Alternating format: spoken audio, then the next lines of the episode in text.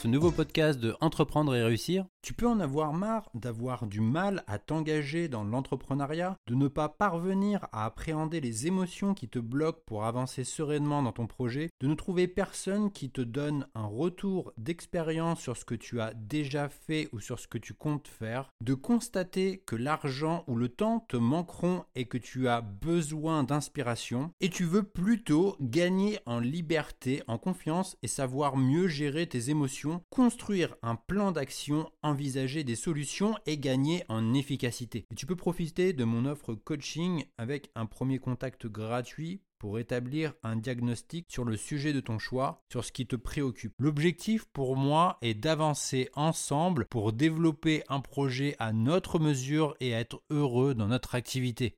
Tu retrouveras toutes les informations disponibles sur la page Mon offre coaching disponible sur mon site entreprendre-et-réussir.co. Tu as du mal à passer à l'action et tu te demandes la raison d'une telle difficulté. Pourquoi est-ce si difficile? Des questions légitimes dans un monde où règnent de plus en plus les distractions. Et pour y parvenir, tu vas devoir faire un effort, mais te rapprocher de tes aspirations. C'est le réduire. Dès lors que tu ne ressens plus cette sensation de peine parce que tu fais quelque chose qui a du sens pour toi, alors tu seras beaucoup plus épanoui. Se motiver à faire ce qui compte pour toi est une première étape qui engage ta responsabilité pour ne pas rester dans le syndrome de la victime, à fuir, à rejeter la faute sur des éléments extérieurs et à rester impuissant ou paralysé. Ne laisse pas un manque de confiance en soi, l'indécision, la peur de l'échec, la vie des autres t'arrêter. N'attends pas que toutes les conditions soient parfaites. Tu as le contrôle de ton destin procède de la façon suivante. En 1, identifie tes passions et compétences. En 2, demande-toi 5 fois pourquoi tu veux entreprendre ton projet. En 3, identifie ton client. Et en 4, crée une offre auquel ton client potentiel ne pourra résister. Faire le choix de l'entrepreneuriat pour passer à l'action. Il est vrai que quitter le salariat est un risque qui peut faire peur plus particulièrement lorsque tu bénéficies d'un confort et d'une sécurité liés à ton CDI. Renoncer à sa prime de fin d'année, à ses cinq semaines de congé ou au salaire qui tombe chaque mois, cela fait peur et c'est tout à fait normal. Quitter le monde du travail n'est pas sans conséquences. Un changement d'activité peut perturber ton rapport au travail. Personne ne t'oblige à travailler. Et tu peux passer une journée sans rien faire et sans subir aucune conséquence directe. Que tu sois actif ou inactif, personne ne sera là pour t'évaluer. Et sur le long terme, si tu n'as pas une activité viable, il te sera difficile de maintenir une activité pérenne. Personne ne te dit comment travailler ni quelle stratégie marketing adopter. Et sans connaissance préalable dans divers domaines comme la gestion, le marketing, il te sera difficile de réussir à faire décoller ton activité.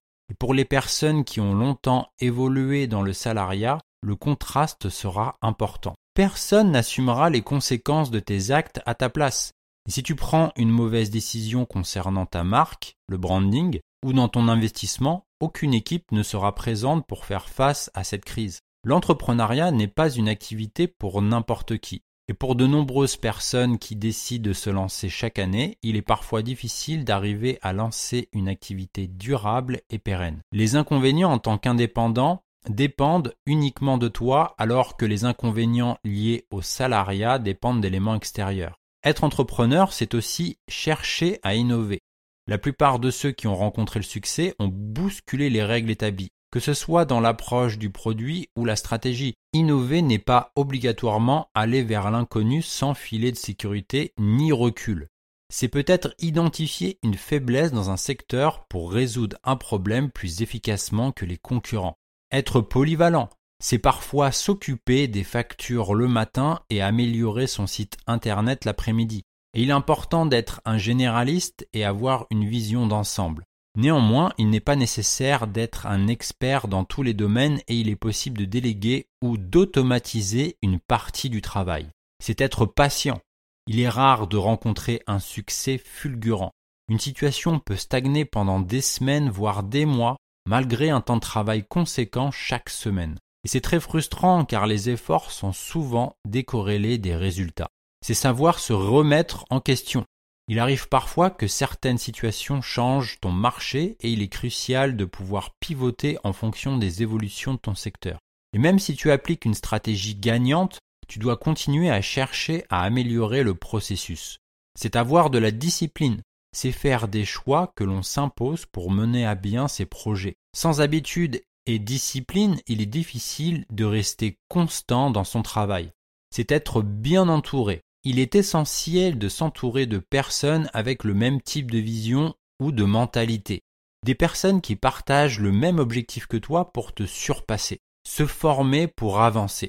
En choisissant d'investir sur toi-même, tu seras très probablement confronté à la question suivante. Dois-je prendre un coaching ou une formation digitalisée? Si tu choisis une personne pour te former qui a des valeurs fondamentalement opposées aux tiennes, tu vas rapidement arrêter de suivre la formation ou le coaching.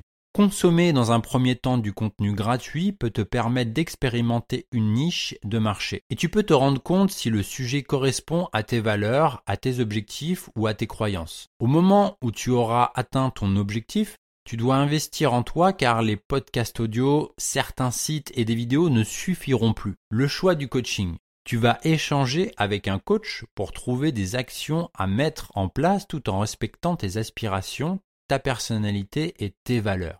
L'accompagnement personnalisé et le suivi facilitera l'atteinte de ton objectif grâce à des conseils avisés. Le choix de la formation en ligne, elle est utile si tu as déjà identifié ton besoin et les moyens nécessaires pour l'atteindre. Tu apprendras des stratégies efficaces qui ont fait leur preuve en direction de ton but et le processus à suivre pour avancer rapidement. Toute la réussite d'un formateur repose sur le succès de la personne qu'il ou elle accompagne. Et la plus belle gratification pour lui est de voir celui ou celle qui est coaché atteindre ses objectifs. Si tu te lances tout seul, tu vas avancer lentement mais tu risques de perdre plusieurs mois ou années sans avoir connaissance des bonnes pratiques. La bonne nouvelle est que tu vas tout de même te créer un capital d'expérience que les diplômes ne pourront pas te donner. Si tu investis sur toi, le pire serait de perdre le montant investi en l'absence de résultats. Au mieux, tu rentabilises ton investissement. Et tu pourras en retirer un changement d'état d'esprit et des connaissances pour faire avancer ton entreprise. Ainsi, tes actions deviennent tes résultats et tu pourras monétiser ce que tu as appris. Tu bénéficies d'un capital d'expérience que les diplômes ne pourront pas t'apporter. Un bon formateur sera capable de synthétiser, expérimenter et transmettre ces informations avec son propre retour d'expérience. Et dans le cas d'une formation, tu pourras acquérir des méthodes qui marchent être capable de passer à l'action. Même en ayant la meilleure idée au monde et toutes les conditions idéales, la seule chose qui te fera réussir est ton passage à l'action. L'important étant d'agir et d'aller chercher tes résultats. Tu dois être massif pour engranger de l'expérience rapidement au lieu d'attendre et de laisser passer des opportunités. Gagner ton indépendance pour agir selon tes règles tout le monde n'est pas destiné à fonder une start-up révolutionnaire, à vendre des produits digitaux ou à lancer sa marque qui cartonnera au bout de deux mois. Malheureusement, beaucoup doivent mettre fin à leur activité chaque année faute de clients. Et la raison de cet échec peut s'expliquer par la difficulté à choisir un domaine rentable ou à sélectionner et maintenir les actions les plus importantes pour réussir. Pour te lancer, tu n'as pas besoin d'une mise de départ énorme. Tes résultats dépendront de tes compétences en vente, de tes actions, du marketing et de la gestion de ton entreprise. Autant d'éléments qui font ton indépendance. Et il n'est pas nécessaire de gagner des millions pour vivre très confortablement. C'est encore plus vrai selon les zones géographiques où le coût de la vie n'est pas particulièrement élevé.